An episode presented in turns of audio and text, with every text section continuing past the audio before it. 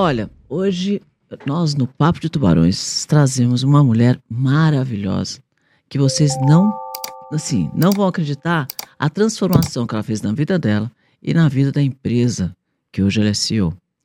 Hoje eu falo com Tijana Yankovic. Gente, ela é CEO da RAP, mas mais do que tudo, ela é uma mulher que transforma por todo lugar que ela passa. E nós vamos conversar com ela, saber um pouquinho da história dela. Tudo bem, Tiana? Tudo ótimo, Cris. Tô Obrigada muito- pelo convite. Então, antes de falar da RAP, que eu sei que você é CEO e uma mulher maravilhosa, eu adoro ver mulheres CEOs, é, eu queria conhecer um pouco mais da Tiana. Me conta como é que começou essa a tua ideia de querer seguir carreira, essa tua vontade, esse teu motor que te levou a fazer tudo isso que você construiu. Conta um pouquinho pra gente. É, eu acho que começou bem na infância. Eu venho de uma família de empreendedores e principalmente de empreendedores femininos. Assim, a minha mãe era mega empreendedora, minha tia também. Acho que sempre tive assim modelos muito fortes. Porém, quando eu estava na faculdade, eu tive uma experiência muito, dizemos, traumática com o empreendedorismo que me fez desviar no começo da minha carreira. E isso é uma história para um filme, assim, de um dia, mas basicamente, imagina que eu cresci na Sérvia e eu cresci, né, nos anos 80, anos 90, que eu cresci num socialismo, dizemos, como sistema. Minha mãe era empresária no momento que você não podia ser empresária, né? Você não podia ter uma empresa privada, tudo era público. Então, ela meio que operava uma empresa privada, inclusive é, uma fábrica de cosméticos em todo o Olha seu só. ramo, é, por baixo de uma casca de um instituto de pesquisa público, que era o jeito que você podia fazer as coisas acontecer naquele momento. Só que quando eu estava na faculdade, eu estava já em Milão, na faculdade, que é onde eu fiz é, é, é, o meu curso. Mas você podia sair do país. Não, você podia, não tinha, não tinha nenhum problema nesse sentido, mas a organização econômica era essa mesmo. Não era bem como lá a Rússia, mas também não era, é, dizemos, o ocidente capitalista também não, né? Estava nesse meio. E basicamente, é, no momento que eu estava na faculdade, mudou de regime, né? Teve, dizemos, uma revolução política no país. E logo em seguida começou o processo de privatização acelerada. Então, todas as empresas públicas foram privatizadas, vendidas, muitos capital estrangeiro entrando, comprando empresas, etc. Só que a, grande maioria das empresas eram completamente quebradas, com dívida, sem produção boa, etc. E a empresa da minha mãe era fantástica, né? Tinha lucro bom, crescendo muito, etc. Então, ela estava numa situação onde, depois de trabalhar nessa empresa por 15 anos, ela tinha que comprar a própria empresa. Numa leilão. Era literalmente isso. E como a empresa era, dizemos, uma joia no meio de trigo de empresas falidas, tinha muitos interessados. E a leilão foi para muito para cima do que ela do que ela Podia podia pa- pagar. Pagar. No final, ela foi até o fim, ela optou por né, dar, dar, é, o preço mais alto, mesmo tendo que se endividar depois, absurdo, né, para comprar a própria empresa. Mas, é, como tinha vários aí interesses políticos envolvidos, etc., ela foi logo em seguida ameaçada, desqualificada desse processo de leilão e depois ameaçada politicamente, etc., de sair da empresa e de desistir desse projeto. E que ela não quis fazer, e por isso que te digo, é uma matéria de um filme, assim, mas acabou tendo que fazer porque real estava ameaçada, assim, de, de coisas muito sérias. Então, isso foi uma experiência muito traumática para mim, que eu sempre quis, né, seguir a, a, a, dizemos, o caminho de empreendedorismo. E a minha ideia até era, depois da faculdade, voltar para a Sérvia, começar uma coisa por lá. Meu pai já tinha a empresa dele, a, de, assim, dizemos, uma editora na época, uma editora boutique, assim, dizemos, na época, que também estava começando. Mas eu desisti de tudo isso. É, e eu fui para Londres e entrei no mercado financeiro, né? Num caminho que eu honestamente nunca desejei para mim, mas que eu senti que naquele momento era uma opção que era mais segura. Um oásis, né? Exato. de tanta confusão. Exato. E eu queria fugir de tudo, sabe? E eu demorei oito anos. Foi uma experiência fantástica, assim, olhando para trás. Não me arrependo de jeito nenhum. Me tive, tive muita sorte de, no mercado financeiro, banco de investimento, né? Ter uma diretora mulher e até uma head de área mulher. Muito era- raro, né? Porque o mercado financeiro é bem machista, né? Muito Realmente, mais- ainda, né? Eu era na, na, na mesa de operações mesmo, na bolsa, É. assim, praticamente não tinha mu- mulheres. por isso, né, elas cuidaram muito bem de mim, me levavam, assim, eu lembro que eu tinha né, 22, 23 é, anos na época, eu não saía de avião, visitava cliente em Marrocos, na Rússia, Médio Oriente inteiro, assim, que era meio que a área que a gente visitava, foi bom. Mas sabe quando você faz alguma coisa e você, né, tem uma remuneração boa, você vê que você vai seguir um caminho que pouca coisa pode dar errado. É, é um trabalho intelectualmente, sim, dizemos, interessante, mas você não sente assim. Completa. É, e não tem, assim, nada de gratificante no que você faz. Você pensa assim, como se eu fosse falar para você agora, Cris, o meu trabalho é fazer isso, isso e eu tava.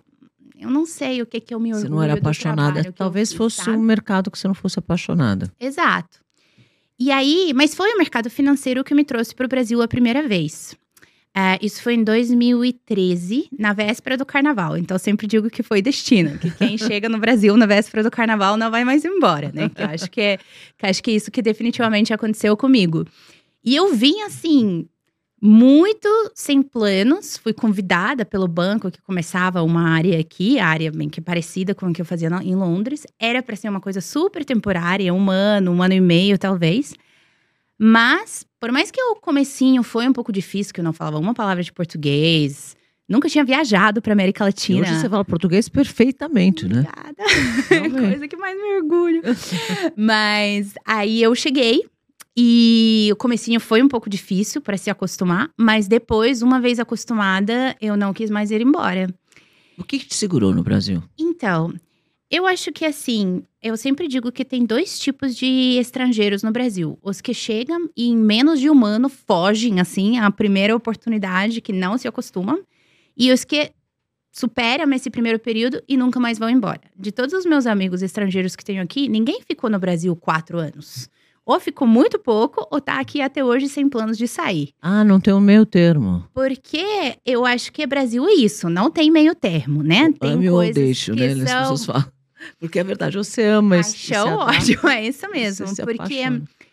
ah, eu acho que pra mim, é, o que eu mais me apaixonei foi a possibilidade de eu conseguir contribuir muito a uma sociedade que, na minha visão, vindo da Europa, ainda é uma sociedade em construção, sabe? muita oportunidade, né? Muita oportunidade, Você fala que o muito Brasil é um país das oportunidades. E as pessoas falam, ah, imagina, um país difícil e tal. É difícil, mas tá cheio de oportunidades. Se você quiser crescer aqui, tem muita oportunidade, né? Exatamente por isso, porque imagina, você pode olhar do lado negativo e falar, não, tem Hum. tantos problemas, ou você pode olhar o copo meio cheio e falar, não, mas cada um desses problemas é uma possibilidade, é uma oportunidade. E eu enxerguei muito assim, no profissional, também no pessoal, sabe? Que eu achei que é, é uma mistura muito legal das pessoas, das diferentes culturas. É, o Brasil é extremamente receptivo. Eu, eu digo é, até é? que o Brasil tem uma assim. uma discriminação positiva para os estrangeiros, sabe? Eu sempre me senti assim, até as Acolhida. pessoas eram extremamente assim receptivas comigo por saber que eu não estou, não sou daqui, etc. Acho que isso só pegou que no- na, na época eu aprendi português assim mais ou menos e eu estagnei por muito tempo num nível básico, porque ninguém me corrigia assim. Todo mundo achava o máximo, eu falava português e ficava por isso mesmo. Só depois que eu aí comecei a ler, né, a, a realmente me aperfeiçoar. É, hum, e aí eu fiquei. E tanto que, três anos depois ah, de, de, eu, de eu chegar no Brasil, o banco já me deu uma oportunidade de uma grande promoção de ir para Nova York. Falaram, bom, você passou um tempo né, tratando de mercados emergentes da Europa, depois América Latina. Agora a gente quer ou que você volte a Londres ou ir para Nova York, outro, dizemos, outra sede né, do banco, para, é, para compartilhar esse conhecimento com os clientes dos principais centros, né? E eu não quis, não quis, e ninguém entendendo. Quem recusa ser expatriada para Nova York, né? Tipo, Claro. sonho de é, todo um mundo. sonho de muita assim, gente. sabe? Quantos anos você tinha nessa época? É, 28? Nossa, 28 anos em Nova York, num cargo com um Exato. salário maravilhoso, é o que todo mundo mais sonha, né? Exatamente. E você deixou de fazer isso pra fazer o quê? Então, eu acabei fazendo, mas muito contra a vontade.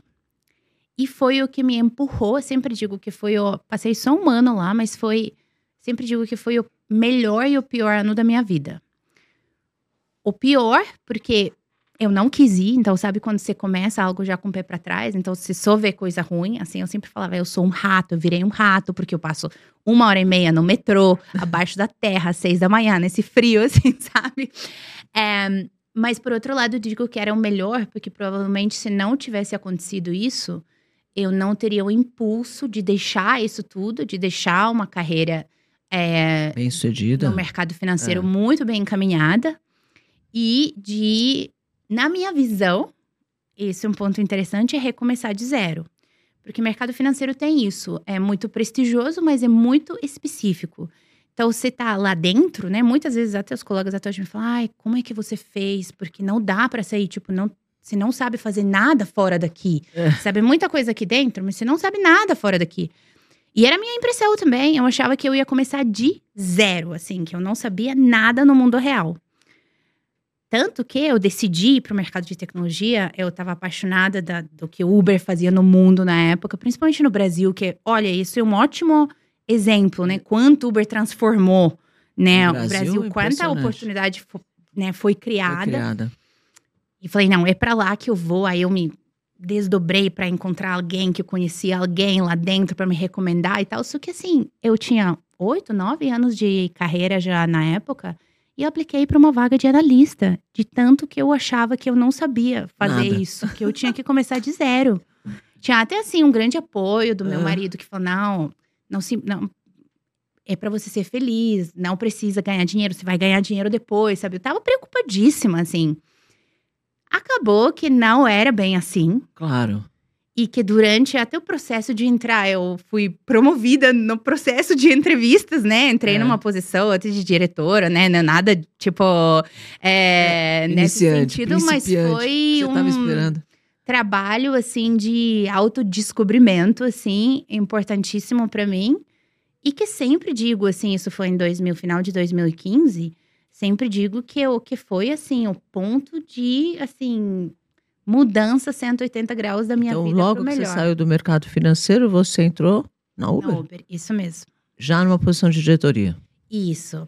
E aí quanto tempo você ficou lá? Fiquei três anos. Fiquei até o IPO, assim, foi um grande marco, né, para todos nós dessa geração. É. Foi uma geração de ouro, eu digo principalmente aqui no Brasil. A gente viu o Brasil virou o primeiro mercado para Uber, né, é. né, maior é maior que Estados Unidos, né? Não em faturamento, mas em número de corridas, justamente porque tinha tanta demanda suprimida por esse tipo de serviço, né? Tinha tanta necessidade para esse Não, tipo de serviço. Quando você pensa, né? eu adoro um engenheiro de obra feita, né? Porque quando você está feito é fácil entender, mas quando você olha para trás, fala, não existia aquele negócio de você ficar na rua, na chuva, esperando é, um táxi passar. Eu lembro que uma vez eu estava em Paris eu ia muito para Paris, porque eu tinha distribuição de marcas internacionais. Quase todas eram sede em Paris, então eu ia muito.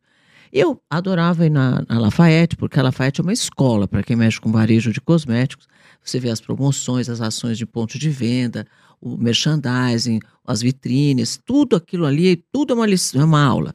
Então eu ficava horas na, na Galeria Lafayette e sempre comprava alguns produtos que eu achava interessante para voltar e olhar isso, ver se para o Brasil encaixava coisas que tinham lançado ali, etc. E aí, essa vez, eu comprei lá uma sacola cheia de produtos de cosméticos, que pesa bastante, e é uma sacola de papel. Eu saio da, da Galeria Lafayette e começa a chover. Mas era uma chuva torrencial, torrencial, daquelas que te pega e me molhou inteira, inclusive a sacola de papel. E a sacola de papel começou a desmanchar e eu comecei a abraçar a sacola de papel para ela não cair tudo no meio da rua. E eu andava no meio da rua desesperado até de um táxi, porque era muito longe do meu hotel. Então eu falava, não, não dá para eu ir a pé, e desse jeito que está chovendo, essa sacola vai quebrar, eu preciso achar um táxi de qualquer jeito. Diana, eu fiquei horas na chuva e eu não achava um táxi de nenhum. Aí chegou uma hora e falei, eu vou pedir uma carona. Então toda vez que eu vi um, um, homem sozinho dentro de um carro que parecia assim, um motorista de alguém, alguma coisa, eu falava, vai, você me dá uma carona e tal. Até que de repente realmente um cara parou, posso te ajudar? Eu falei, pelo amor de Deus, eu preciso de uma carona, eu estou mais de uma, duas horas aqui nessa fila, porque começou a chover muito. Paris começa a chover, você não acha mais táxi. Lá fiquei eu duas horas. Foi tra... Olha, eu nunca mais esqueci desse dia. Eu, no final arrumei esse cara que me deu uma carona, me deixou no hotel. Foi uma. Era um motorista de alguém, sei lá de quem, e que me salvou, assim. Mas aí você para, por que, que alguém tem que passar por isso? Né? É tão mais prático. Hoje você vai lá no aplicativo, chama o Uber, vem no- onde você está, você sabe quem ele é, você não está no carro de alguém desconhecido. Que ideia maravilhosa. Pois é, e você sabe que você foi visionária, porque a ideia da Uber aconteceu exatamente na mesma situação sua. O fundador da Uber também ficou parado numa chuva em Paris. Ah, vai. Juro, depois você lê a história. É ficou mesmo? parado numa chuva em Paris, acho que era uma feira, alguma coisa assim. E também, tipo, nossa, é um absurdo eu estar aqui nessa situação. E foi assim que nasceu a ideia. Mas a ideia é brilhante mesmo. E depois, engraçado que o Uber fez história, porque aí começou ter Uber de tudo. Eu lembro que quando no, no Shark Tank as pessoas apresentavam uma coisa, eu falei, bom, isso é um Uber de manicure, isso é um Uber de jogador de futebol, isso é um Uber de é, é, goleiro de futebol. Era um Uber de todas as coisas que surgiram depois nesse mesmo formato e modelo de negócio, né? E aí depois do Uber você foi para onde? É, depois do Uber, eu passei um período na Google. E assim, posso ser sincera, é a única experiência que eu não gostei. É mesmo? Mas não porque eu acho que o Google é uma empresa maravilhosa. Acho que em muitos sentidos a melhor empresa do mundo, com certeza. E eu entendo que eh, muitas pessoas têm um sonho de trabalhar lá e realmente você consegue, tentam por muito tempo e quando conseguem nunca mais saem. Realmente raríssimo alguém sair. Mas acho que para mim eu senti que hum, eu estava entrando na Google meio que na época que eu estava saindo de licença, minha primeira filha nasceu.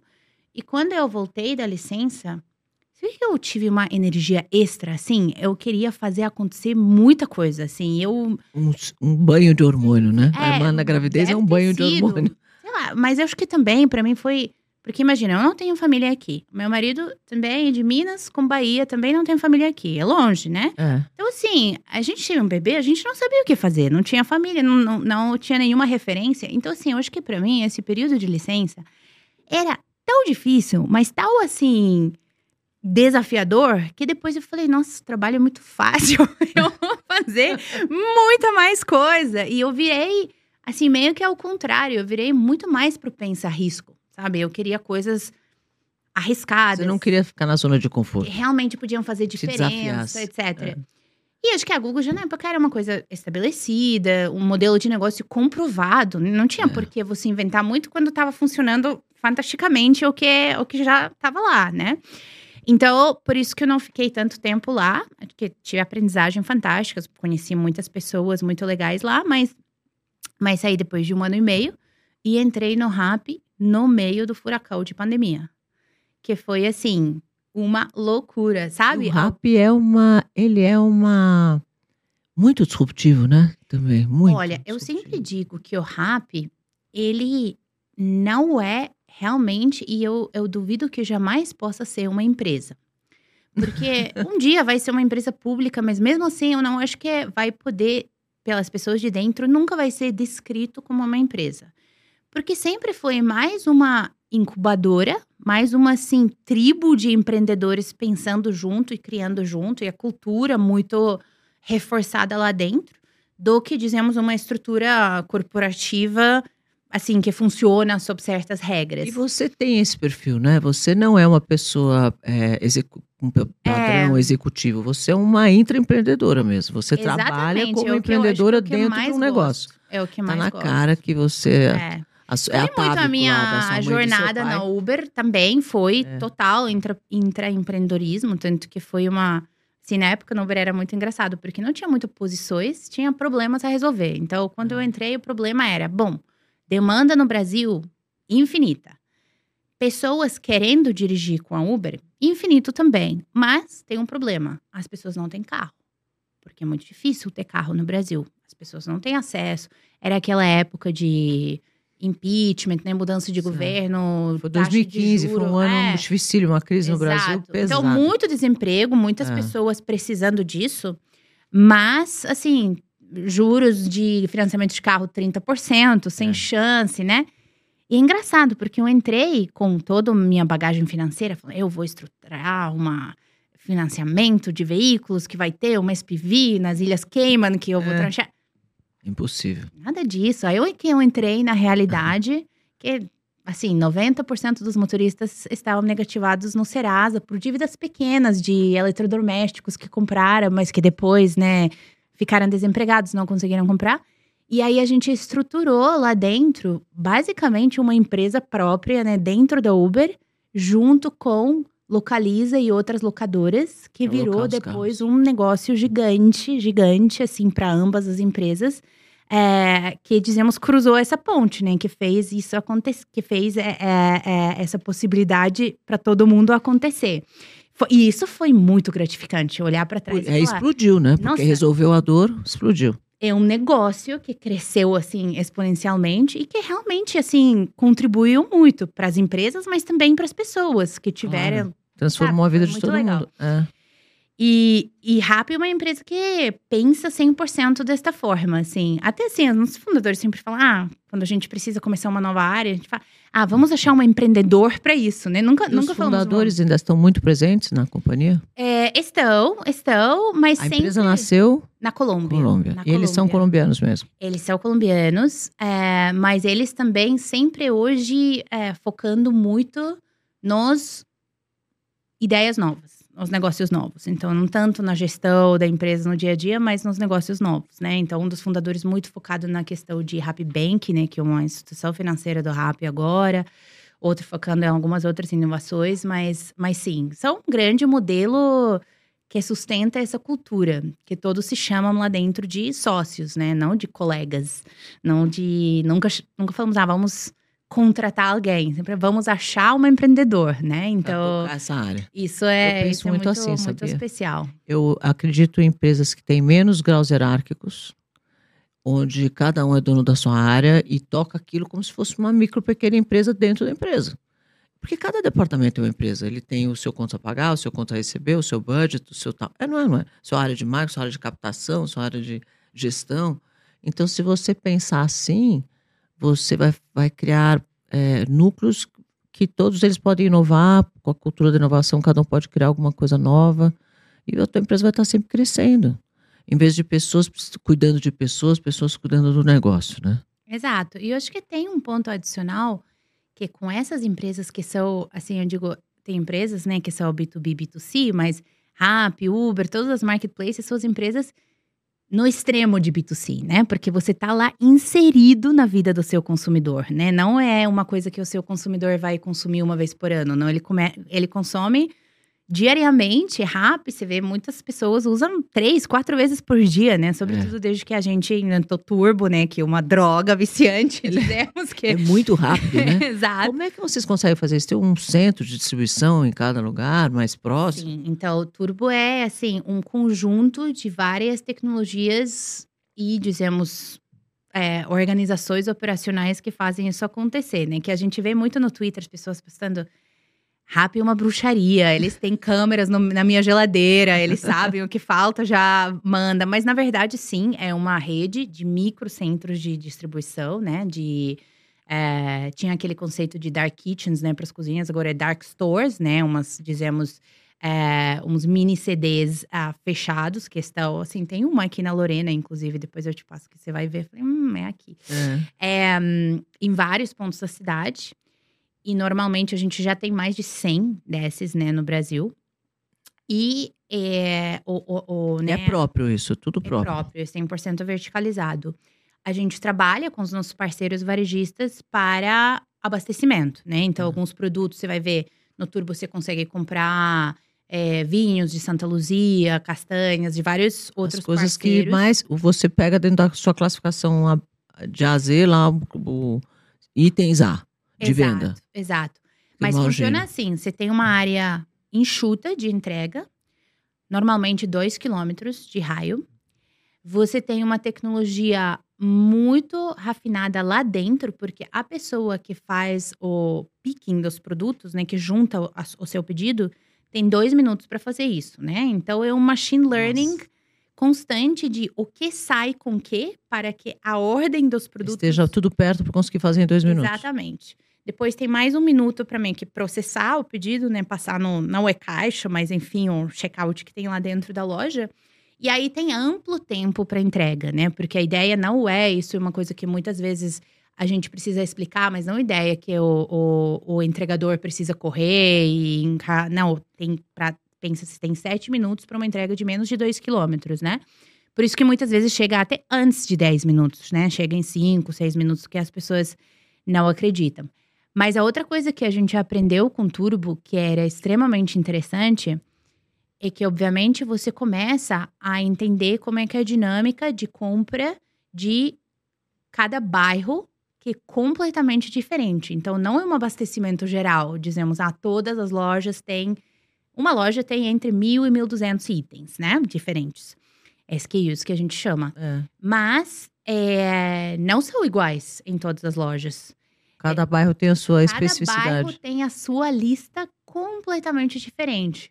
Se pergunta São Paulo, geral aqui, São Paulo Central, a gente vende muito pão fresco, assim, pão que a gente abastece de Galeria dos Pães, inclusive que é nosso, Uhum, nosso ah, parceiro. parceiro. É assim, top três itens, assim. Recife foi uma cidade que, assim, foi revolucionada por Turbo, até do ponto de vista de aceitação de serviço, até foi mais que São Paulo, sabe, proporcionalmente. Tipo, Recife amou Turbo. Mas Recife vende frango. Número um de venda é frango. Cada, ci- cada cidade é uma coisa. tipos de frango, sabe? Tem 10 diferentes itens de frango em Recife, porque é o que mais sai, assim.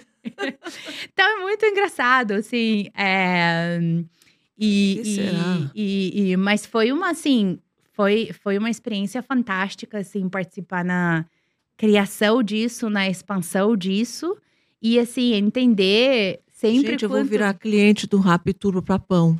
Com certeza, Porque é muito aquela- a- Eu tive até, até agora, recentemente, um padeiro que passava na minha casa Uhum. e deixava o pão. Eu morei 17 anos na mesma casa, depois eu morei 20 anos em outra. E eu tinha lá o padeiro que me deixava o pão. Só que aquele padeiro passa 5, 6 horas da manhã e eu tomo café da manhã, 7, meia, 8. Então, até eu tomar café, o pão Já. tá meio murcho. Eu falava, ai, tem que esquentar o pão, aí não dá tempo, eu tô sempre atrasado, porque eu tô indo pro treino, não sei o que. Bom, acabou que eu acabei não comendo o meu pão, porque ele tá sempre ruim. Aí que agora eu tô mudando para um apartamento, falei, como é que eu vou fazer com o meu pão, né? Porque eu adoro pão. Juro. Se me falar assim, qual é um alimento que você comeria só ele o resto da vida, acho que seria pão. Eu adoro pão e queijo, eu amo. Aí eu falei, como é que eu vou fazer no apartamento com o pão?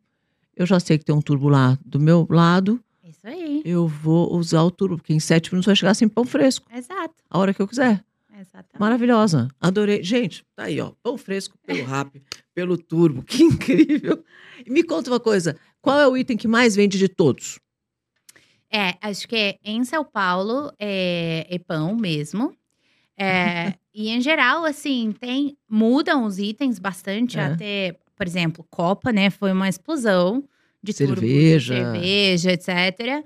É, acaba tendo algumas datas, né? Você vai ver Dia das Mães, vai chegar, a gente vai vender flores, chocolates que vão explodir naquele dia. Então, é uma, eu digo que assim, Turbo é uma mini manifestação do mundo, sabe? Ele acompanha o ciclo de consumo, de varejo, você consegue usar. E até ele, por isso que ele é extremamente valioso para os nossos parceiros de indústria, né? Para exemplos, né? Unilever, P&G, Coca-Cola, que é, trabalham conosco para ter esses dados de consumo, para entender até quando vão lançar novos produtos, fazer um sampling é, separado. Então, a gente já sabe que você ama pão, né? Você vai virar cliente de pão. A gente Então, assim, imagina que vamos lançar um pão. Alguém quer dizer lançar um pão novo. A gente já vai falar, não, essa é uma cliente que precisa experimentar esse produto. Tem um né? sistema de controle de banco de dados maravilhoso, Exato. Não, acho que o principal, assim. porque a- ele vive de dados. Exatamente. Exatamente. O crescimento todo deve estar baseado nisso. É. 100%. Conhecer o seu cliente, conhecer o bairro, né? E tem umas coisas assim é, engraçadas que acontecem, né? Você vê as pessoas falando como turbo salva a vida deles, porque, né, tem um momento quando você precisa de papel higiênico e não tem em casa. Chega na hora certa. Liga pro turbo correndo. E como é ser CEO mulher? Você achou alguma dificuldade? Você acha que tem teve alguma res- sei lá, alguma resistência? Eu acho que assim, eu, eu sempre passei por, acho que desde muito nova, passei por é, áreas, né, onde eu era A uma única mulher. minoria, ou muitas vezes A um- única única, mulher. né? Eu também. Desde assim, colégio, eu fui para um colégio lá na Europa da Leste, tinha esses colégios muito específicos que de matemática, até lá já, desde que 14 anos de idade, já tava 10% de mulheres, né? Em própria frente.